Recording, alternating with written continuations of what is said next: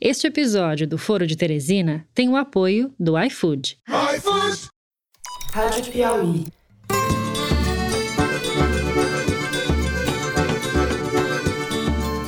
Olá, sejam muito bem-vindos ao Foro de Teresina, o podcast de política da revista Piauí. Toda e qualquer vacina está descartada. Ele tem um protocolo de intenções, já mandei cancelar, por exemplo, sou eu, não abro mão da minha autoridade. Eu, Fernando de Barros e Silva, em casa em São Paulo, tenho o prazer de conversar mais uma vez com os meus amigos José Roberto de Toledo, aqui na vizinhança. Opa, Toledo! Opa, Fernando uma pessoa assassinada a cada 10 minutos no Brasil. Então a gente continua sendo um país profundamente violento, onde a gente não conseguiu resolver o problema da violência de forma satisfatória. E Maria Lúcia Gaspar, no Estúdio Rastro, no Rio de Janeiro. Oi, Malu. Oi, gente. E aí, mais uma semana. Everybody knows who Donald Trump is. Let's show them who we are. We choose hope over fear, unity over division, science over fiction. Muito bem. Antes de passar para os assuntos da semana, nós temos um anúncio importante para fazer para vocês, caros ouvintes e caras ouvintas. É o seguinte, repetindo a nossa aventura de 2018, nós vamos fazer o Foro de Teresina ao vivo nas eleições. Vai ser uma transmissão em vídeo pela internet, recebendo convidados e comentando os resultados das eleições municipais à medida que eles forem sendo divulgados.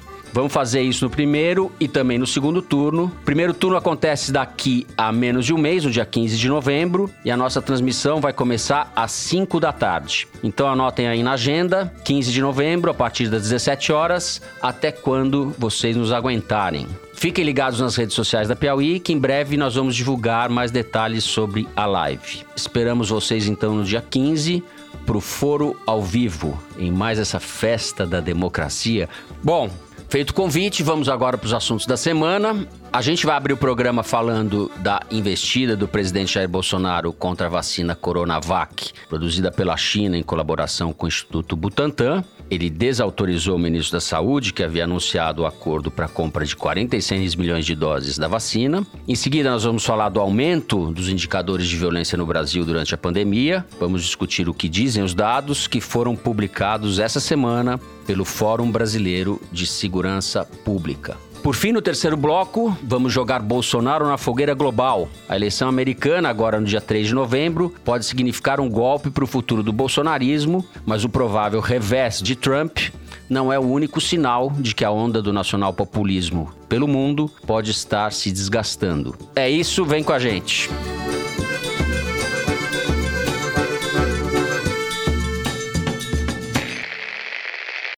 Bom, gente, a situação é a seguinte: na última terça-feira, o ministro da Saúde, general Eduardo Pazuello, anunciou um acordo com o governo de São Paulo para a compra de 46 milhões de doses da Coronavac, a vacina da farmacêutica chinesa Sinovac, que está sendo testada pelo Instituto Butantan em São Paulo. Acordo esse que custaria 2,6 bilhões de reais para o governo federal. Pazuello disse, em reunião com os governadores, aspas, a vacina do Butantan será a vacina do Brasil, fecha aspas. Isso foi na terça. Menos de 24 horas depois, Bolsonaro foi às redes sociais negar o acordo, falou em traição e disse que o governo não vai comprar o que chamou de vacina chinesa do João Dória. Humilhado em praça pública, o bravo general se recolheu. Coube ao secretário executivo do ministério, Elcio Franco, endossar a posição de Bolsonaro numa declaração meio patética à imprensa. Tudo, segundo o ministério, não passou de uma grande confusão, embora exista um ofício de Pazuello confirmando o acordo. Muito bem, Maria Lúcia Gaspar, vamos começar com você. O Bolsonaro sabia do acordo desde o começo. O que, que aconteceu no meio do caminho? Sim, o Bolsonaro sabia do acordo desde o começo, foi informado, participou e aprovou aí a, todo o processo de divulgação, de fechamento de acordo com o Butantan. E, na verdade, esse anúncio do acordo com o, Butantan já estava previsto há alguns dias. Inclusive, na semana passada, foi discutido lá internamente, Casa Civil, SECOM e Ministério da Saúde, para para que isso fosse divulgado na sexta-feira. Chegou a ser preparado um material de divulgação, chegaram a pensar num horário, seria sexta-tarde, e acabou que o evento foi cancelado, ficou para segunda-feira, por uma questão de agenda, ou talvez, hoje, olhando em retrospectiva, muita gente acha que pode ter sido por medo do próprio presidente. Mas mais do que isso, nas últimas semanas, o ministro Pazuello, sabendo da sensibilidade do tema, procurou não só outros governadores além do João Dória, conversou com eles, conversou com parlamentares e com os ministros militares próximos ali ao Bolsonaro, justamente para preparar campo e formar ali um convencimento do presidente certo. que era importante fechar esse acordo. E obteve autorização, ele teve autorização do presidente, houve reuniões internas no palácio e houve reuniões do Ministério da Saúde com o Palácio do Planalto em que ficou decidido não só que isso seria feito, como também o discurso que seria adotado e que foi adotado pelo Pazuello na reunião dos governadores, de que a vacina era do Brasil, a vacina era do Butantan, que não seria uma vacina chinesa. E quando a repercussão da história veio à tona nas redes sociais, principalmente nas redes sociais bolsonaristas, ele meio que desligou um fio ali desencapado que deu um curto-circuito. Agora, por que que isso está acontecendo? Até eu ia brincar com você no começo do programa que a gente pode retomar o nosso contador de bravatas presidenciais, né? Zerou. Nós estávamos ali há muitos meses, tudo quieto, aquele tédio total. Agora voltamos o meu aí. sempre esteve ativo. Vocês que acreditam nessas coisas é aí. Porque essas aí é. é que tem assim um certo nível, né? Como se fosse um, tá um contador de decibéis. e essa aí, essa bravata, é acho que qualifica para os bons tempos, entre aspas, muitos aspas, da pandemia. Ele voltou ao bom e velho Bolsonaro de antes, o que mostra que esse processo de domesticação do Bolsonaro é, na verdade, uma balela, né? O presidente é o que convém a ele ser. Minha avaliação sobre por que, que ele fez isso tem muito a ver com justamente esses meses em que os grupos ideológicos do, do, bolsonarismo tiveram de engolir vários desaforos, né? Eu acho que ele tem um termômetro muito aguçado para isso e o termômetro dele estava começando a apitar, né? Esse pessoal tá meio sem chão desde que o presidente se juntou com o Centrão, depois quando ele decidiu abraçar o STF e nomear o Cássio Nunes, depois teve de engolir o Chico Rodrigues com dinheiro entre as nádegas. Esse mesmo grupo passou semanas dizendo e divulgando em redes sociais que não era para ninguém tomar a vacina chinesa, disseminando pânico, que essa vacina era arriscada, que era uma vacina, como o próprio presidente chegou a falar ontem. E aí, logo depois que o ministro Pazuello anunciou que tinha feito o protocolo para a compra das vacinas do Butantan, eles passaram a ser obrigados a dizer que não tinha mais problema em tomar vacina. Quer dizer, para esse grupo específico, foi muito desaforo. E segundo o que se diz em Brasília, Brasília, o próprio Carluxo, que é um representante desse grupo no núcleo duro do bolsonarismo, teria sido contra o próprio fechamento do acordo com o Butantan desde o começo, justamente com essa preocupação. Agora, o que está em questão é que existe também uma base do bolsonarismo que não faz parte desses grupos ideológicos, que é o público comum, as pessoas comuns que precisam trabalhar, que têm suas ansiedades em relação à pandemia e que gostariam de tomar a vacina, né? A pesquisa Datafolha que foi divulgada na semana passada, com dados de quatro capitais, entre elas Rio e São Paulo, mostrou que entre 75 e 80% da população vai tomar a vacina quando ela estiver disponível, seja qual for, né? E o que eu ouvi ontem apurando os bastidores dessa crise foi que entre os governadores começou a se espalhar a convicção de que a vacina da Sinovac vai ficar disponível mais cedo. Na verdade, ninguém sabe o que, que pode acontecer porque não estão encerrados os testes, né? Eu não sei dizer se foi pela propaganda interna que o Dória está fazendo e por esse discurso que o Dória também tem manipulado em relação à vacina, primeiro dizendo que São Paulo teria uma vacina em dezembro, sempre divulgando testes e perspectivas promissoras, ou se realmente existe existe entre os secretários de saúde, isso também me foi dito, a previsão de que a vacina chinesa tenha mais facilidade de aprovação, o fato é que os governadores começaram a ficar preocupados com a perspectiva de que lá para 2021, no primeiro semestre, São Paulo comece a vacinar as pessoas e os outros estados não tenham como fazer isso. Então, existia uma vontade muito grande dos governadores de ter algum tipo de vacina disponível e o Ministério da Saúde está muito refém, por enquanto, da vacina da AstraZeneca. Tanto assim que depois que acabou essa reunião com o Pazuello, vamos lembrar que esse anúncio, ele não foi um release, ele foi uma reunião do ministro Pazuello com todos os governadores, da qual participaram os líderes do governo, incluindo Fernando Bezerra, Ricardo Barros, todos elogiaram o Pazuello, a atitude do Pazuello. Logo depois, os governadores saíram fazendo comunicações em suas redes sociais, vídeos, especialmente Caiado e o Romeu Zema, que são ligados ao Bolsonaro, dizendo nós vamos ter a vacina, o presidente pensou no país. Toda essa galera expôs a sua imagem, já conectando essa vacina, porque precisam dizer para o seu eleitorado que tem uma opção. E o que está colocado agora, depois de todo esse fuzuê que o Bolsonaro armou? Existe uma dúvida muito grande sobre qual vai ser a atitude do governo daqui para frente em relação a essa vacina, que o Bolsonaro, sei lá se foi num ato pensado, não me pareceu muito inteligente, chama de a vacina do Dória. Ele mesmo falou, isso tem que ser aprovação da Anvisa. Ato contínuo, todo mundo pergunta: o que, que vai fazer a Anvisa? Será que o Bolsonaro vai intervir na Anvisa, como ele gosta de dizer que a minha Polícia Federal, o meu Ministério da Saúde, a minha Anvisa? Será que vai ser isso? No começo da semana foram aprovados os diretores que vão compor a Anvisa, que estava acéfala.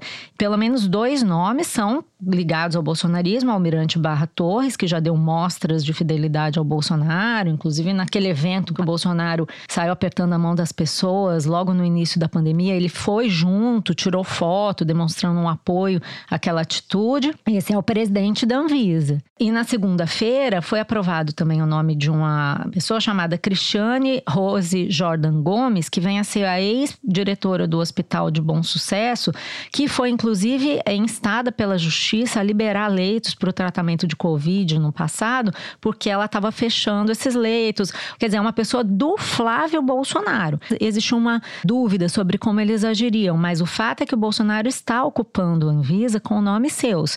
Então, existe muita preocupação do que ele possa vir a fazer. Se ele realmente resolver tomar conta da Anvisa e barrar uma aprovação da vacina chinesa, ainda pode levar a uma judicialização desse caso. Ou seja, o Bolsonaro comprou no dia de ontem mais uma crise. Se ele vai sair bem dessa crise, como ele saiu de outras, a gente vai ter que ver. Mas ele realmente comprou uma nova turbulência que talvez ele nem precisasse ter comprado. Não sei se foi uma atitude muito inteligente. Como diz o Toledo, é a caquistocracia na Anvisa também. Eu pergunto sempre o que falta para esse sujeito ser impedido de exercer a presidência do Brasil, porque fatos não faltam. Toledo, Todo país que conseguiu se sair bem nessa pandemia tinha uma coisa em comum: unidade todos da China, a Coreia do Sul, passando pela Tailândia e Nova Zelândia, foram países que decidiram montar uma estratégia e todo mundo foi atrás. Todo mundo seguiu, todo mundo obedeceu, todo mundo concordou e deu certo. Conseguiram evitar o número de mortes numa escala muito mais eficiente do que os países que, ao contrário, viveram grandes turbulências internas e não conseguiram caminhar juntos na mesma direção, tipo Estados Unidos e Brasil. Então, no Brasil está acontecendo desde o começo. Né? O Bolsonaro transformou a epidemia num campo de batalha. E ele, não satisfeito em ter feito isso com as medidas de isolamento social, com a política de cloroquina, etc., agora está fazendo isso com a vacina. A base dele estava se espalhando e ele reuniu a tropa ou reuniu a manada, dependendo da sua preferência com essa história. Tá todo mundo tweetando do mesmo jeito, tá todo mundo feliz com a diretriz que o Bolsonaro deu, enquadrando o Dória, enquadrando o general Pazuello. Agora, é uma chamada para uma base de 20%. Segundo o levantamento da Arquimedes, ele está perdendo o debate nas mídias sociais de 81 a 19. Por uma razão óbvia, né? Ele ficou a epidemia inteira defendendo um medicamento que não tem comprovação científica, que é a cloroquina, e agora porque o adversário político dele veio com a vacina, ele veio dizer: não, agora precisamos seguir os preceitos científicos, precisa ser aprovado. Quer dizer, uma incoerência total e absurda, né? 180 graus de mudança. Como é que teria que ser a coisa? Se a gente fosse a Nova Zelândia, como as coisas aconteceriam? Você faria o teste da fase 3 das vacinas que o Brasil investiu, o Brasil investiu basicamente na vacina da Sinovac, isso o governo do estado de São Paulo, o governo federal na vacina Oxford AstraZeneca, já errou aí, porque cada ator político colocou todas as suas fichas apenas em uma vacina, enquanto nos Estados Unidos, por exemplo, eles apostaram em seis vacinas diferentes. E a União Europeia a mesma coisa, porque você não sabe qual vacina vai funcionar, qual não vai funcionar, e qual vai ser mais eficiente e qual vai ser menos eficiente. Então, primeiro grande erro da falta de unidade. Se fosse para seguir os protocolos, teria a fase 3, que é para saber se a vacina é segura, ou seja, se ela não mata, se ela não provoca uma doença grave e você precisa ter uma amostra grande para saber, porque você precisa ter jovem, precisa ter idoso, precisa ter gente com outros problemas de saúde, enfim, precisa ter uma amostra representativa da população. E você precisa saber se ela é eficiente, se ela dá imunidade para 50, 60, 70, 80 ou 100% das pessoas que tomam a vacina. Uma vez terminada essa fase 3, você publica os resultados para todo mundo ver e criticar. E, com base nesses resultados publicados, os órgãos competentes de cada país, no caso do Brasil, a Anvisa, vão avaliar esses relatórios técnicos e dizer: não, essa vacina é segura, essa vacina tem um mínimo de eficácia comprovada, pode comprar a vacina. É assim que funciona.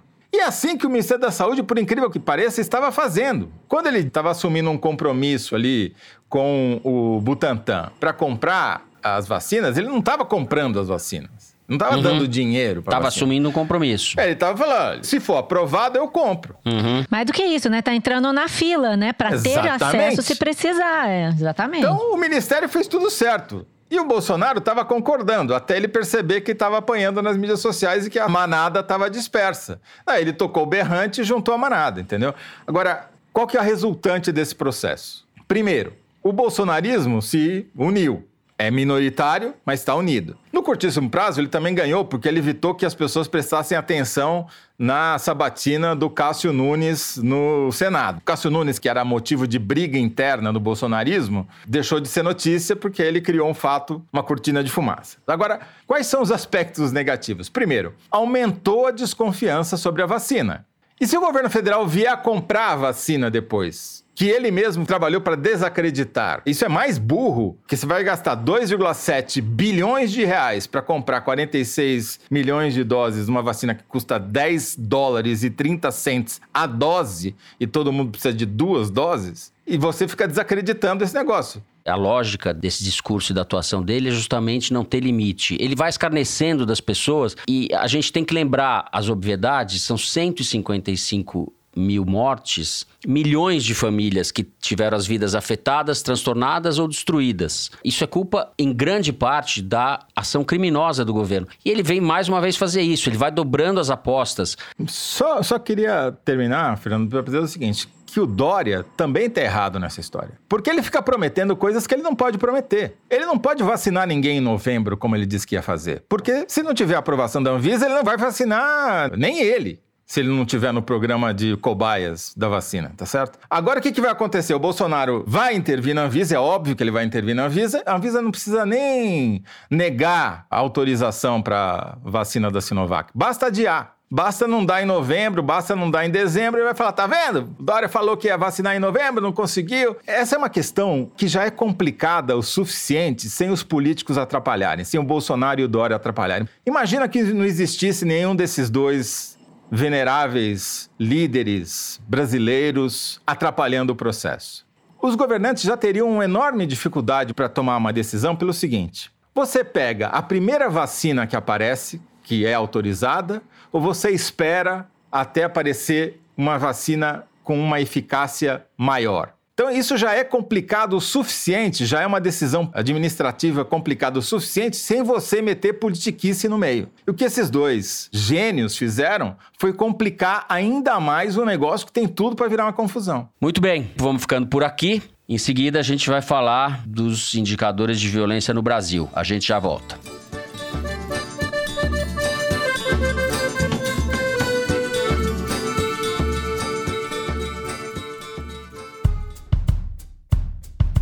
O iFood ajuda o restaurante do bairro a crescer e os clientes a terem mais opções para suas refeições.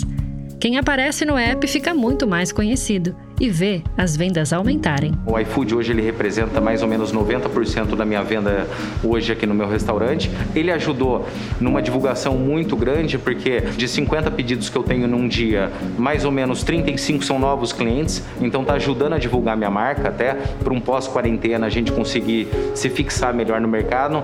Então ajudou muito a gente. Com o iFood, restaurantes pequenos ganham a possibilidade de conquistar clientes de lugares mais distantes e também de fazer novos planos. O sonho de qualquer empreendedor é manter o seu negócio de pé, é abrir mais negócios, gerar mais empregos. Acho que é o sonho de todo mundo. O meu não é diferente, né? Para você conquistar novos negócios, é sempre pensando também daqui para frente nessa nova plataforma, delivery, iFood, e eu acho que o caminho do futuro é esse. Só em 2020, os restaurantes parceiros do iFood receberam mais de 39 milhões de pedidos por mês. E quem mais ganhou foram os pequenos e médios, que tiveram um crescimento de 44% no número de pedidos. Hoje, mais de 236 mil restaurantes fazem entregas pelo iFood no Brasil. O iFood está com a cozinha aberta para você saber mais sobre como o maior app de entregas do país valoriza e apoia seus parceiros. Acesse ifood.com.br/institucional.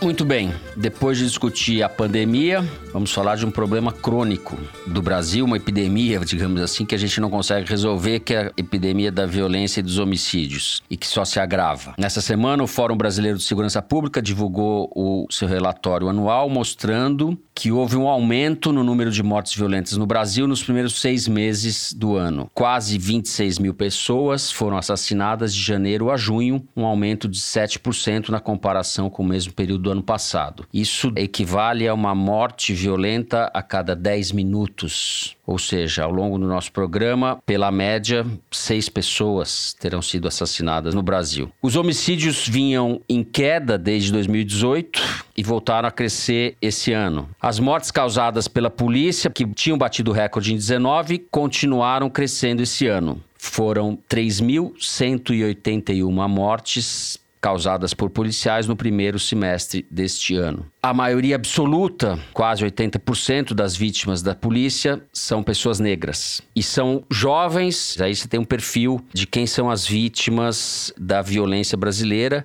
que é, assim, difícil até de dimensionar, né, Zé? O que você destaca nesse relatório da, do Fórum de Segurança Pública? A total falência da política de segurança pública brasileira, inclusive sob Bolsonaro e Sérgio Moro porque eles comemoraram muito a queda das mortes violentas, intencionais, assassinatos e mortes pela polícia no ano passado, mas agora, obviamente, ninguém falou absolutamente nada sobre o aumento no primeiro semestre de 2020. Imagina o seguinte, Fernando: enquanto o Brasil é o país que tem um morto, um assassinato a cada 10 minutos, um estupro a cada 8 minutos e uma agressão física a cada 2 minutos. E nesse país que tem esse quadro de violência, quem mais cresceu como força política organizada, lançando candidatos e elegendo esses candidatos foram quem? Os policiais, os profissionais da segurança pública. Eles foram os maiores beneficiários da sua própria incompetência. Eles transformaram a sua incompetência em barrar a violência em arma política para se transformarem em dirigentes. Claro, eles não fizeram isso sozinhos, né? Eles tiveram a grande ajuda dos governantes de todas as esferas de governo, federal, estadual e municipal, que terceirizaram essa questão da segurança pública para os policiais e lavaram as mãos. E ao fazer isso, entregaram o poder de bandeja para eles e agora temos um capitão na presidência da República, um monte de generais, coronéis, soldados, cabos, delegados no Ministério e no Congresso Nacional. E o resultado é que os profissionais da segurança pública são péssimos profissionais porque a situação só piora. Quem paga a conta são os mais vulneráveis. Quem morreu? Morreu foram os pobres, pretos e pardos e periféricos, né? O PPP. Quem foi estuprado? As crianças. Esse aumento do número de estupros, ele aumenta mais a vitimização de crianças com menos de 13 anos de idade, que são vítimas de 58% dos estupros. E ninguém fala nada sobre isso. A ministra, que deveria se preocupar com esse assunto, vai impedir a consequência do estupro, que é o aborto legal que a menina poderia fazer e que ela não queria que fizesse, que ela agiu para que não fosse feito. Então tá absolutamente tudo errado nisso e o reflexo é o governo Bolsonaro. O Bolsonaro só se elegeu por causa da incompetência do poder público e dos governantes de todos os partidos em todas as esferas de governo para cuidarem do problema da segurança pública. O Renato Sérgio e a Samira que estão à frente aí do Fórum Brasileiro de Segurança Pública, escreveram um artigo para o site da Piauí, sensacional, que eu recomendo a leitura, em que eles estimam que haja no Brasil 18 milhões de pessoas que estão diretamente ligadas ao aparato de segurança, que são os próprios policiais da ativa e inativos, já aposentados, e os seus familiares. Isso talvez seja a maior força política organizada do Brasil mais do que qualquer outro partido político. E isso explica a ascensão dessas pessoas aos cargos de mando e poder que elas têm hoje, a começar do presidente da República. Enquanto os partidos, enquanto os políticos, enquanto a sociedade brasileira não olhar para esse tema da segurança com seriedade e dando a importância que ele tem e tentar achar uma solução, nós não vamos sair desse embrólio em que a gente se meteu. E o que a gente tem é, ao longo das últimas décadas, né, configuração de crescimento do crime organizado, PCC e, e etc. E o tráfico no Rio também, que se acreditou num período ali, pessoas acreditaram, não nós, não eu pelo menos, que isso seria resolvido pela política do Sérgio Cabral. E, por outro lado, o crescimento das milícias também, né? Que são uma marca da realidade brasileira desse século. Chegaram, de certa forma, estão representadas, de certa forma, na presidência da República. Maria Lúcia Gaspar. O que a gente vê nesse anuário é que o crescimento dos dados de homicídio é irregular. Então, se ao mesmo tempo que você teve uma alta de 96% nas mortes violentas no Ceará, onde você teve um, uma situação de crise da segurança pública, motins de policiais, teve uma questão complicada ali também, em que depois você teve guerra de traficantes, traficantes contra a polícia, quer dizer, foi um momento de muito tumulto na segurança pública no estado, e aumentou a quantidade de mortes violentas em lugares como Rio de Janeiro ou Pará, você teve uma queda nas mortes violentas, foi registrada uma queda. Por exemplo, no Rio de Janeiro, a queda nas mortes violentas foi de 10%, quase 11, 10.9.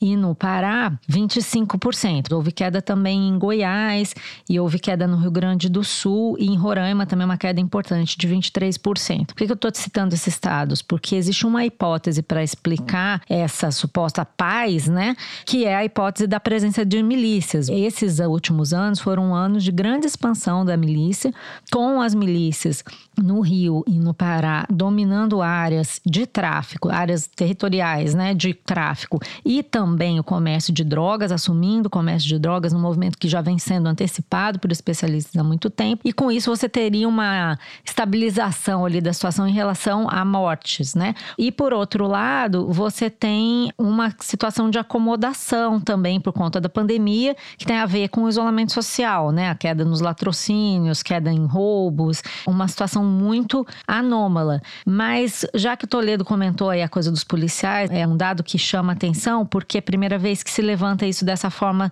organizada, né? O que o fórum está fazendo para a gente prestar um serviço em anos de eleição, mostrando como é que esses policiais estão se organizando. E aí tem uma tabela muito interessante no anuário que mostra como esses policiais se distribuem conforme o ano eleitoral e conforme o tipo de eleição, que eu acho que dá uma pista também para a gente começar, já que esse movimento passou despercebido, pelo menos para boa parte dos analistas políticos aí que não perceberam esse eleitorado policial como uma força tão relevante, né? A gente vê que o Bolsonaro, por exemplo, estava ligado nisso e se aproveitou muito bem disso. Agora a gente tem esse indicador e o que fica evidente é que em anos de eleição geral, segundo o gráfico aqui produzido pelo Fórum de Segurança Pública, 2014 e 2018, por exemplo, você tem uma alta na quantidade de policiais que migram para partidos de direita. E em anos de eleição municipal, cai um pouco esse número, se equilibra melhor com o número de policiais que vão para partidos de centro-direita. E possivelmente por quê? Porque em ano de eleição municipal as pautas são mais locais e é mais conveniente para os policiais venderem uma imagem mais focada em temas específicos, moderação e tal. Em eleições gerais, 2018 foi super atípico, 77, quase 78% dos policiais que se candidataram estavam em partidos de direita. Aí você tem um crescimento das pautas conservadoras. A gente vê que o anuário mediu muito bem a emergência desses dois fenômenos que estavam ali latentes, que é a coisa das milícias, da grande presença de forças paramilitares em cidades importantes que irradiam tendências de crime e essa emergência dos policiais como classe política. Tudo isso é um caldo com o qual a gente vai ter que trabalhar não só para as eleições municipais, como também para as eleições gerais para 2022, né? Tudo isso aqui conforma uma tendência que se não foi vista antes, se não foi percebida antes, agora a gente tem como medir e acompanhar para ver como é que isso vai se comportar e influir mesmo nas eleições, né? É uma pena que o governo Bolsonaro não tenha aproveitado essa pauta, na verdade eles não aproveitaram para nada, né? Eles nem fizeram, eles só fizeram o que o Bolsonaro queria, que era aumentar a quantidade de armas em circulação, mas não houve uma política de segurança pública porque no fundo eles não né? O Bolsonaro vai agravar o problema. Isso não tem, já está agravando. A circulação de armas tem, de todos os estudos no mundo inteiro mostram que quanto mais armas você tem, maior o número de mortes. Eu citei no programa da semana passada o livro do Bruno Paz Manso, até tiraram sarro que eu não tinha lido ainda, né? Mas eu estou lendo. O livro chama A República das Milícias, dos Esquadrões da Morte à Era Bolsonaro. E no segundo capítulo tem um trecho que diz o seguinte, eu vou ler rapidamente, omitindo o personagem. Na noite de 16 de novembro de 2002, fulano de tal se envolveu numa ocorrência que provocou a morte de um jovem de 19 anos, depois de um alegado tiroteio ocorrido num baile funk na Cidade de Deus, no Rio de Janeiro. Gênesis Luiz da Silva levou um tiro na nuca e morreu no hospital. O caso não teve repercussão nem desdobramento na justiça. Seria apenas mais um naquele ano marcado pelo crescimento da violência policial no Rio de Janeiro, que chegaria a 900 homicídios, aumento de 52% em relação ao ano anterior. Estamos falando de 2002. O personagem que deu esse tiro na nuca do jovem é ninguém menos do que Fabrício Queiroz, em 2002. O capítulo, não por acaso, se chama Os Elos entre o Passado e o Futuro. Em 2002, a Polícia do Rio matou 900 pessoas. No primeiro semestre desse ano, matou 775. Esse é mais um dado de que a situação no Brasil está se agravando. É a falência total, como disse o Toledo, da segurança pública no país e dos direitos humanos, que virou coisa de esquerda. É um dos pilares da civilização e virou coisa de esquerda no, no Brasil, né? Quem fala em direitos humanos é tido como uma pessoa de esquerda. Tem um dado que é interessante, muito interessante no anuário, que é o efeito do isolamento social sobre a criminalidade. Praticamente todas as ocorrências relacionadas à violência de crimes contra o patrimônio caíram. Então você teve diminuição de 34% de roubos a pessoas que estão na rua, menos 22,5% de roubos de veículos, menos 26% de roubo de carga, menos 19% de roubo a comércio, menos 16% de roubo à residência. Claro, tinha menos gente circulando, as pessoas estavam mais em casa, tinha menos carga na rua, diminuiu as oportunidades para os ladrões.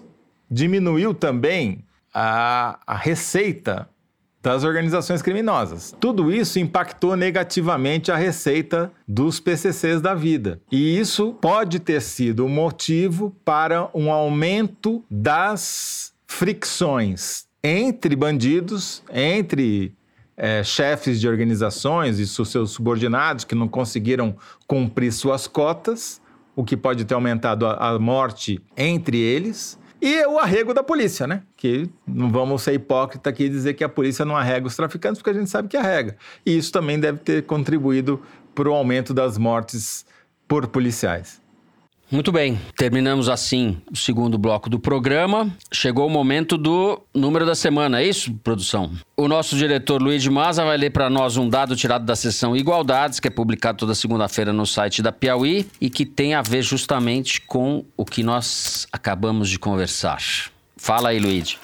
Pois é, Fernando. De certa forma, eu vou dar continuidade ao que o Toledo estava dizendo, porque o número dessa vez é 62, ou melhor, 62 toneladas. Sabe o que é isso? Isso é a quantidade de maconha que a Polícia Rodoviária Federal apreendeu por mês, em média, desde o começo desse ano, de janeiro a setembro. A gente poderia supor que a pandemia fosse diminuir as apreensões, né? Já que tem menos gente circulando, menos dinheiro circulando. Mas não, pelo contrário. Esse volume é mais que o dobro do que foi apreendido por mês em 2019. Na época foram 27 toneladas por mês, em média. Agora, como eu falei, foram 62. As apreensões de cocaína também aumentaram nas estradas, cresceram 25%. Uma das possíveis explicações para esse aumento da apreensão nas estradas, segundo o Fórum Brasileiro de Segurança Pública, é a de que por causa da pandemia você teve menos drogas sendo traficadas em aviões, já que os aeroportos ficaram completamente paralisados. E por isso, uma parte do que era traficado por vias aéreas passou a ser traficado por vias terrestres, né, pelas estradas. Tanto é assim que as apreensões de cocaína da Polícia Federal, não da Polícia Rodoviária Federal, diminuíram, ou seja, menos droga foi apreendida nos aeroportos. Por outro lado, a apreensão de maconha cresceu tanto na PF quanto na PRF, ou seja, a pandemia parou muitas coisas, mas o tráfico definitivamente não foi uma delas.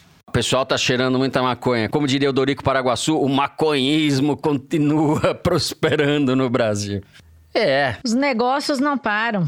Esse Igualdades aí foi feito pelo Luigi, pelo Marcos Amoroso, pela Renata Bono, e ele tem um dado para mim que é muito interessante, porque como o Brasil não aparece nos filmes sobre tráfico de drogas, né? Parece que o Brasil é um ator desimportante no tráfico internacional de drogas, mas segundo as Nações Unidas o Brasil é simplesmente o terceiro país do mundo em apreensão de cocaína, atrás apenas da Colômbia e dos Estados Unidos, empatado com o Equador. Pra vocês terem uma ideia, só o Porto de Santos tem duas vezes mais apreensões de cocaína do que a Argentina inteira. Então, o grande canal de distribuição é marítimo.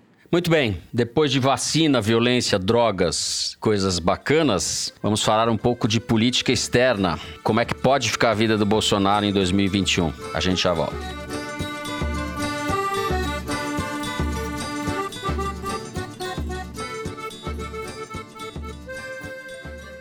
Oi, aqui é a Bia Guimarães, do podcast 37 Graus. Eu não sei você, mas a gente tá achando que o tempo anda mais debochado do que nunca. Você acha? Nossa cabeça não acompanha o calendário, o relógio não dá mais conta de contar nossa vida. E o passado e o presente, de repente, parecem tão movediços quanto o futuro. Não, não, não. Isso é relativo. Como é que pode a humanidade ter chegado até aqui sem entender direito esse cara? Muito boa pergunta. É isso que a gente tenta descobrir na nova temporada do 37 Graus. A cada episódio, uma viagem no tempo. Adoro. A primeira história já tá no ar. Procure o 37 Graus em qualquer aplicativo para podcast.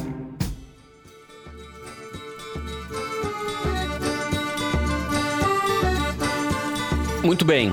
A gente tem eleição nos Estados Unidos agora no início de novembro, no dia 3. E, embora tudo esteja aberto, evidentemente, a tendência ou a probabilidade maior hoje é de que Joe Biden vença Donald Trump. Os democratas voltem ao poder. Isso significaria um golpe para o Bolsonaro, evidentemente, porque Trump é o maior aliado dele, e talvez signifique uma reversão da tendência de expansão ou de difusão pelo mundo do que as pessoas chamam de nacional populismo, com tendências autoritárias, etc. A eleição americana não é um fato isolado. A gente pode citar, por exemplo, na França, o partido da Marine Le Pen, o partido de extrema-direita, está aguando cada vez mais o seu discurso conservador reacionário para ter viabilidade nas eleições presidenciais de 22. No Reino Unido, se tivesse eleições hoje, quem venceria seria o Partido Trabalhista, que também é uma novidade. Aqui na América Latina, no último fim de semana, Luiz Arce foi eleito presidente da Bolívia pelo partido do Evo Morales, o MAS. Foi uma vitória em primeiro turno, ele teve mais de 50% dos votos e isso significa a volta da esquerda ao poder na Bolívia. A Argentina, no ano passado, voltou à mão dos kirchneristas e no Chile, um plebiscito vai decidir no próximo domingo, agora, se o país deve ter uma nova constituição. Isso é um desdobramento dos protestos que aconteceram há mais de um ano e que paredaram o governo do Sebastião Pinheira, governo também liberal de direita. Enfim, cada caso é um caso, cada país tem a sua especificidade, mas tudo isso que eu citei aponta numa mesma direção, podemos dizer assim, com todas as ressalvas. Toledo, a eleição americana é o grande, digamos assim, divisor de águas aí desse processo, eu acho.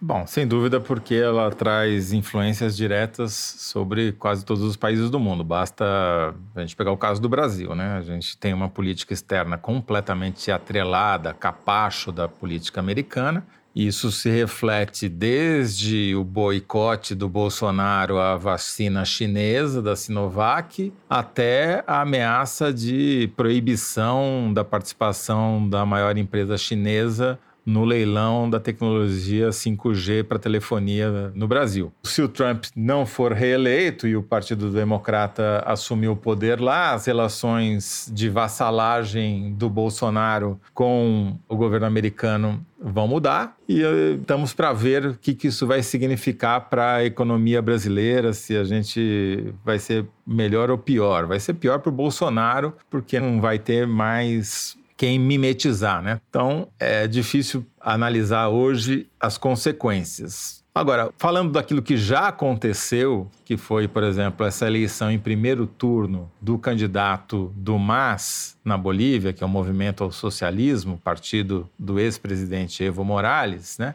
O candidato que foi eleito foi ministro da economia da, do governo do Evo Morales durante todo um período de auge em que a economia boliviana bateu recorde atrás de recorde de crescimento, distribuiu riqueza, desconcentrou a riqueza, diminuiu a pobreza, o que levou à tentação do ex-presidente de mudar a Constituição para poder ser, respeitou um plebiscito, foi candidato teoricamente sem poder ser candidato. Isso gerou uma crise política em 2019. Houve um golpe, efetivamente, né? Os militares tiraram Evo Morales do poder e assumiu um governo interino que foi absolutamente desastroso. Junto veio a epidemia, a economia da Bolívia está para ter um, o PIB deve retroceder algo em torno de 6, 7% esse ano. E isso, obviamente, ajudou a volta do MAS ao poder. O novo presidente tem um discurso muito mais moderado do que o, Evo Morales, já sinalizando que vai ter uma atitude mais conciliadora com seus vizinhos e até com os Estados Unidos do que tinha o Evo Morales. Mas de qualquer jeito é muito significativo. E para mim é mais uma prova, milésima prova de que o que rege a política é a economia. Eu acho que é basicamente isso. Eu acho difícil extrair qualquer conclusão mais generalista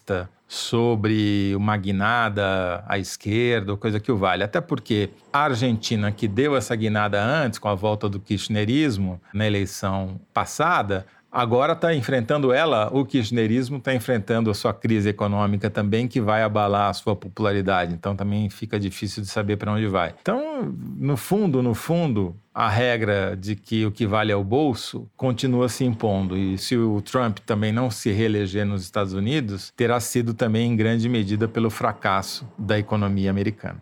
Maria Lúcia, Olá, que tal? Olá, que tal? Não, eu acho realmente que é difícil a gente dizer que esses acontecimentos que a gente está vendo aqui na América Latina possam significar uma nova onda de esquerda e tudo, até porque Money Talks, Bullshit Walks, como o Toledo falou, na Argentina, que a gente já teve uma guinada esquerda, não só a economia vai mal, como agora a gente está vendo uma alta muito expressiva nos casos de Covid e em proporção à população, a Argentina está chegando perto do Brasil, que é um grande feito, né? Não é, acho que seria um bom exemplo a ser seguido. Mas é uma coisa que preocupa em relação à Bolívia e que eu acho que vai dar o tom um pouco dessa retomada boliviana, né? Assim, a gente ouviu nos últimos dias muita gente, especialmente na esquerda, comemorando a volta do MAS ao poder como se fosse, olha, agora sim vamos derrotar os regimes autoritários do continente e tal. Eu veria isso tudo com bastante cuidado, por quê? Porque primeiro, como o Toledo já falou, o Arce não é o Evo, né? Diferentemente do Evo, que veio de uma base sindical e sempre teve uma retórica mais radical, que terminou no que a gente já viu e o Toledo descreveu, o Arce foi uma espécie de palocci boliviano, para comparar meio assim. E todos os analistas que eu li a respeito dessa eleição dizem que essa vitória dele tem a ver com isso, com essa moderação no discurso e essa noção de que ele sabe o que fazer com o país em termos econômicos. E por isso mesmo tem dado entrevistas dizendo que, primeiro fazendo uma autocrítica, que o Evo nunca deveria ter buscado o quarto mandato, coisa que o próprio Evo fez, diz que não deveria ter feito isso, mas também tentando acalmar os críticos em relação a outros pontos, como por exemplo se haverá perseguição judicial contra inimigos do regime. Me chamou a atenção ele falar várias vezes que o Evo não vai ter papel no governo dele, porque o que todo mundo se pergunta é justamente se o Arce vai ser um novo Fernandes, ou seja, se o Evo vai ter poder no governo dele, como hoje a Cristina Kirchner tem no governo do Alberto Fernandes. Agora, olhando para os outros países da América Latina, Venezuela, não precisamos falar o que é que está dando lá o, o regime de esquerda, que é um regime autoritário e autocrático, então também não é exemplo. E a questão do Chile é outra questão que está por ser provada, porque essa questão da constituinte tem sido encarada pela esquerda chilena como uma grande conquista e de fato é uma concessão, né, que o Pinheira fez e todo o sistema político chileno está fazendo para que se abra uma nova constituinte. Aparentemente é isso que a população quer, vai ter a votação agora no domingo. Vai ter que ser instituída uma assembleia que a grande conquista dela é que ela vai ser dividida igualmente entre os gêneros, vai ter a mesma quantidade de mulheres que de homens e espera-se que daí emerja uma constituição mais ligada a questões de minorias, direitos e tal. Mas há também no Chile, é importante a gente notar, um grande temor de ascensão dessa extrema direita que tem crescido no Chile, justamente como uma resposta aos protestos do ano passado. Se por um lado você as pessoas foram para a rua e pressionaram Pinheira a garantir um estado de mais bem-estar social, por outro lado a desordem com quebra-quebra e todos os tumultos das manifestações tem fortalecido esse discurso mais de extrema direita. Então existe uma grande preocupação no Chile de que acabe sendo um tiro no pé. E sobre o Biden, já que nós começamos falando de money talks, bullshit walks, eu quero falar disso também em relação ao Biden, porque realmente a vitória do Biden é uma derrota para o Bolsonaro do ponto de vista político, retórico e de narrativa, mas é preciso ver como as coisas vão caminhar. Porque se por um lado o Bolsonaro colou no Trump, não sei o que lá, tem toda essa questão dele ter feito uma aposta em ser um satélite dos Estados Unidos. Por outro lado, tem um tema nessa eleição que é comum a republicanos e democratas, que é a ascensão da China e como é que os Estados Unidos vão fazer para resistir ao crescente poderio da China no resto do mundo. Então, os dois concordam que os Estados Unidos têm que resistir à China. E essa batalha do 5G, que é a batalha econômica do planeta no momento, é uma batalha em que os Estados Unidos não podem se dar o luxo de perder. Então, o Brasil, na América Latina, é um dos pouquíssimos países que ainda não aderiu ao 5G chinês. É um lugar onde os Estados Unidos não, em tese, no jogo de war deles, eles não podem permitir que os chineses entrem. Não é porque o Biden vai ganhar que ele vai jogar o Bolsonaro no colo dos chineses. Do ponto de vista econômico, isso não faz sentido e isso não é uma pauta dos democratas. Então, é importante a gente prestar atenção nisso. Além do 5G, você tem uma outra pauta que interessa para os Estados Unidos como um todo, que são as compras de armamentos, toda a política do Bolsonaro para armamentos, porque o orçamento da defesa no Brasil é o único orçamento que não cai. Bolsonaro está rearmando as forças. E quem são os maiores fornecedores de armas do mundo? São os Estados Unidos.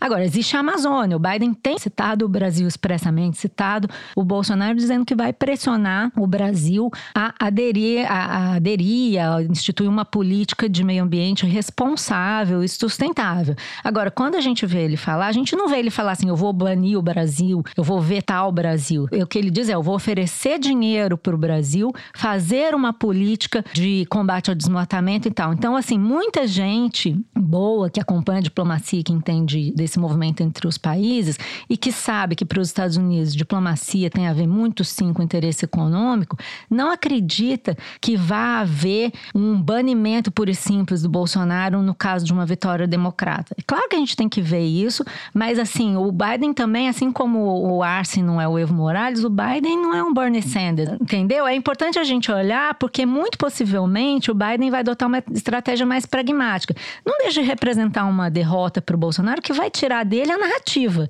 Isso já é para quem vive de narrativa, que não tem programa, não tem política externa, não tem nada, é muito ruim. Mas eu acho importante a gente acompanhar, tendo em vista o que existe de interesse dos Estados Unidos no continente. Isso pode ser que complique um pouco mais, entendeu? Dá mais complexidade ao cenário. Muito bom tudo isso que você falou, mas eu queria, talvez num registro mais especulativo, primeiro a gente tem que ver como o Trump vai reagir e a base social do Trump vai reagir a uma eventual derrota, né? Isso vai depender do tamanho dessa diferença. Se o Biden ganhar de maneira muito expressiva, vai ficar mais difícil de haver uma reação, mas essa questão tá posta lá e tá posta no Brasil também. O Bolsonaro, a todo momento, vira e mexe, ele coloca em dúvida a legitimidade do processo, dizendo que tem fraude, que as urnas isso, que as urnas aquilo, enfim. Existe um ambiente que é propício, que foi criado de desconfiança em relação democracia. Essa revolta contra a democracia liberal, vamos dizer assim, talvez tenha um fôlego mais amplo do que a simples derrota dessas forças que hoje a representam, sabe? Eu acho que as bases sociais que levaram esses caras ao poder, elas vão continuar aí e, e tem uma imprevisibilidade disso tudo. Isso evidentemente tem a ver com crise de 2008, com o fato do capitalismo não ter, a globalização não ter entregado para muita gente aquilo que prometia, de ter uma insatisfação social enorme em países avançados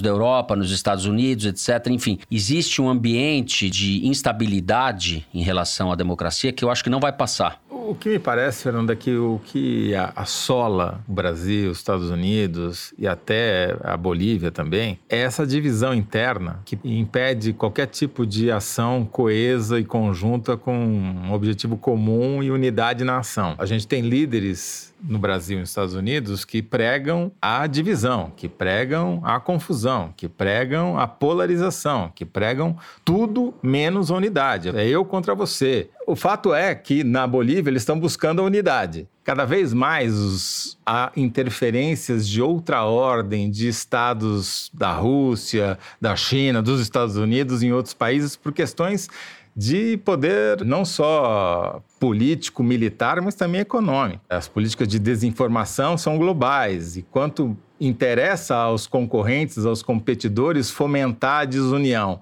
Os países que caem na esparrela de comprar isso se dão mal. Muito bem. É isso, direção. Com tudo resolvido, a gente vai pro Kinder Ovo? Bora. Hoje o apresentador está meio perdido. Por quê? Um pouco perdido. Como diria Rigo Barnabé, o apresentador está perdido. Não sabe para Vai onde lá, vai. Luigi. Solta o Kinder Ovo.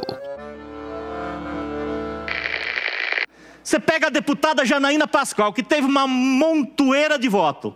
Mas não tem jeito. Olhe para a cara dela, olhe para o rosto dela. É tucana. Quem que decidiu a votação da reforma da Previdência? Faltava um voto. Janaína Pascoal deu voto para Dória. E isso tem que ficar É o Gil claro para toda a população. Josué Guimarães. Assuma que é dorista. Não, é a Assembleia de Assuma São que é Paulo, do não é? PSDB. Mamãe É. falei, você não falou nada. Você não vai subir aqui e falar da Janaína? Carteira que deu o 48 voto pro PSDB? Pro Dória? Que negócio é esse?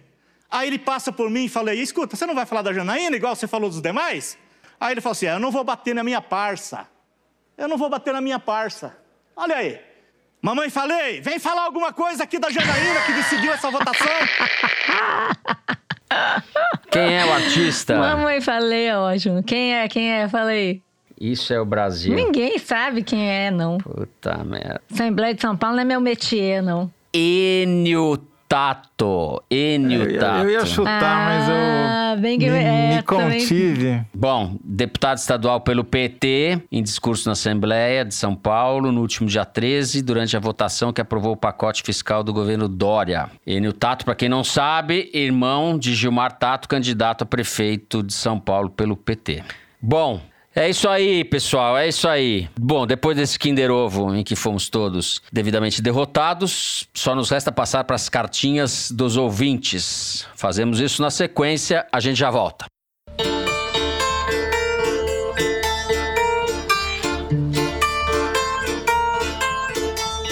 Diz na ficha militar, 1,83m, branco, olhos azuis. Nos arquivos da Câmara, que já passou por cinco partidos. Na biografia oficial, que destacou-se na defesa dos valores cristãos e da família.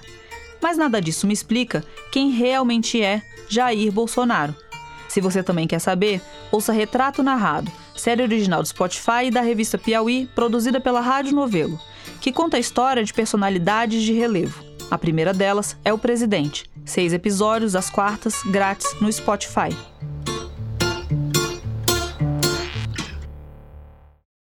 É isso aí, pessoal. O quarto episódio do Retrato Narrado ajuda a entender as diferentes forças que se uniram em torno do bolsonarismo. Dito isso, passamos agora para as cartinhas, grande momento do programa. Eu vou começar lendo uma mensagem inusitada que chegou do Diego Duda.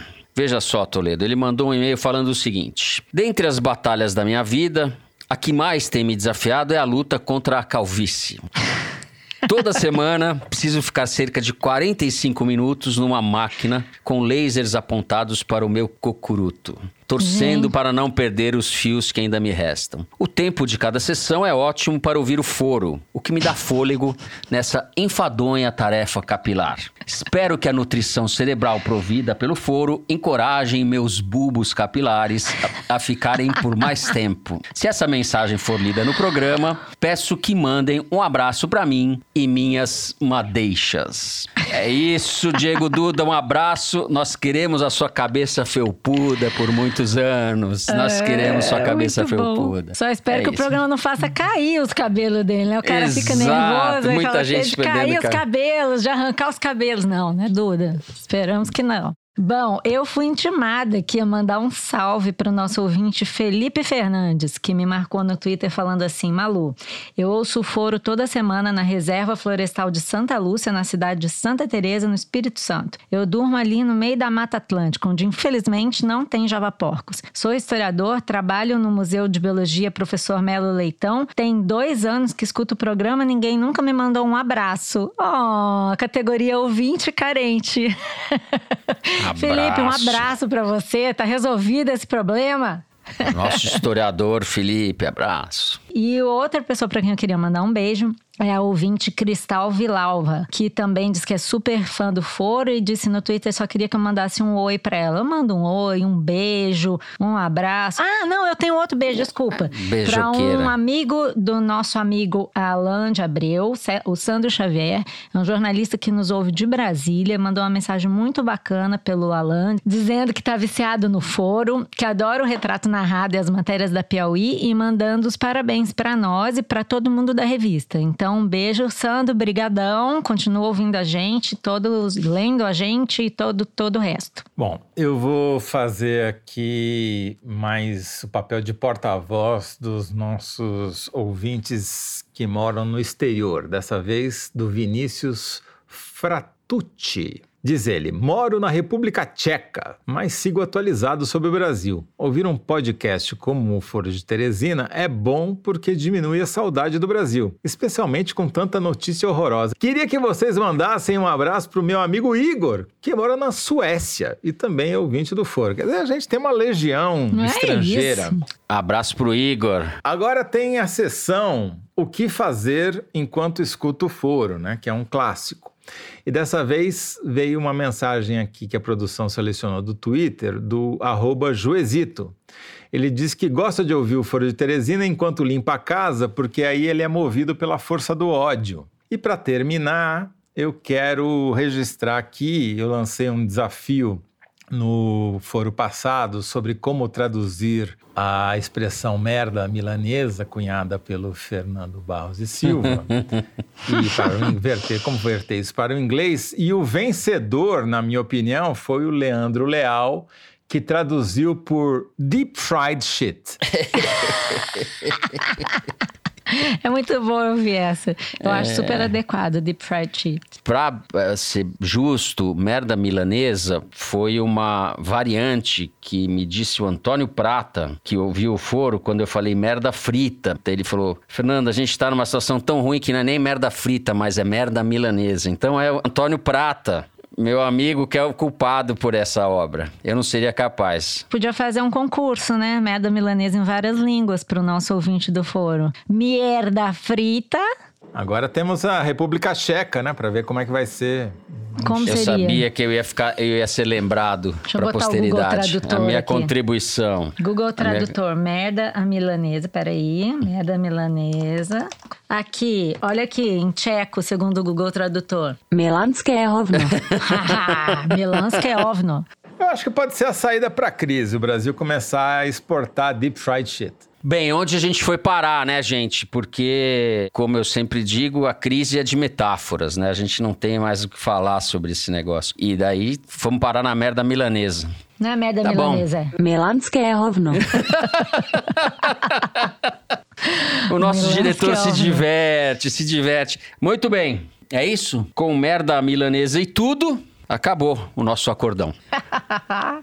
O programa dessa semana vai ficando por aqui. Foro de Teresina, uma produção da Rádio Novelo para a revista Piauí, com a coordenação geral da Paula Scarpim. O nosso diretor é o Luiz Maza, os nossos produtores são a Mari Faria e o Marcos Amoroso. O apoio de produção em São Paulo é do Vitor Hugo Brandalize e da Clara Reustab. A Mari Faria edita o vídeo do Foro Privilegiado, o teaser que a gente publica nas redes sociais da Piauí e no YouTube. A edição do programa é da Evelyn Argenta e do Tiago Picado. A finalização e a mixagem são do João Jabassi, que também interpreta a nossa melodia tema, composta pelos piauienses Vânia Salles e Beto Boreno. A nossa coordenação digital é feita pela Kelly Moraes e pela Juliana Jäger. A checagem do programa é feita pelo Plínio Lopes. O Foro de Teresina é gravado nas nossas casas, com o apoio do Estúdio Rastro do Dani Di, onde está Malu, e da Som de Cena do Gustavo Zisman. Eu, Fernando de Barros e Silva, me despeço dos meus amigos. José Roberto de Toledo. Tchau, Toledo. Tchau, Fernando. Deep fried, deep fried. Opa! Malu Gaspar. Tchau, Malu. Tchau, pessoal. Milanské ovno pra vocês. Opa! É isso. Até a semana que vem.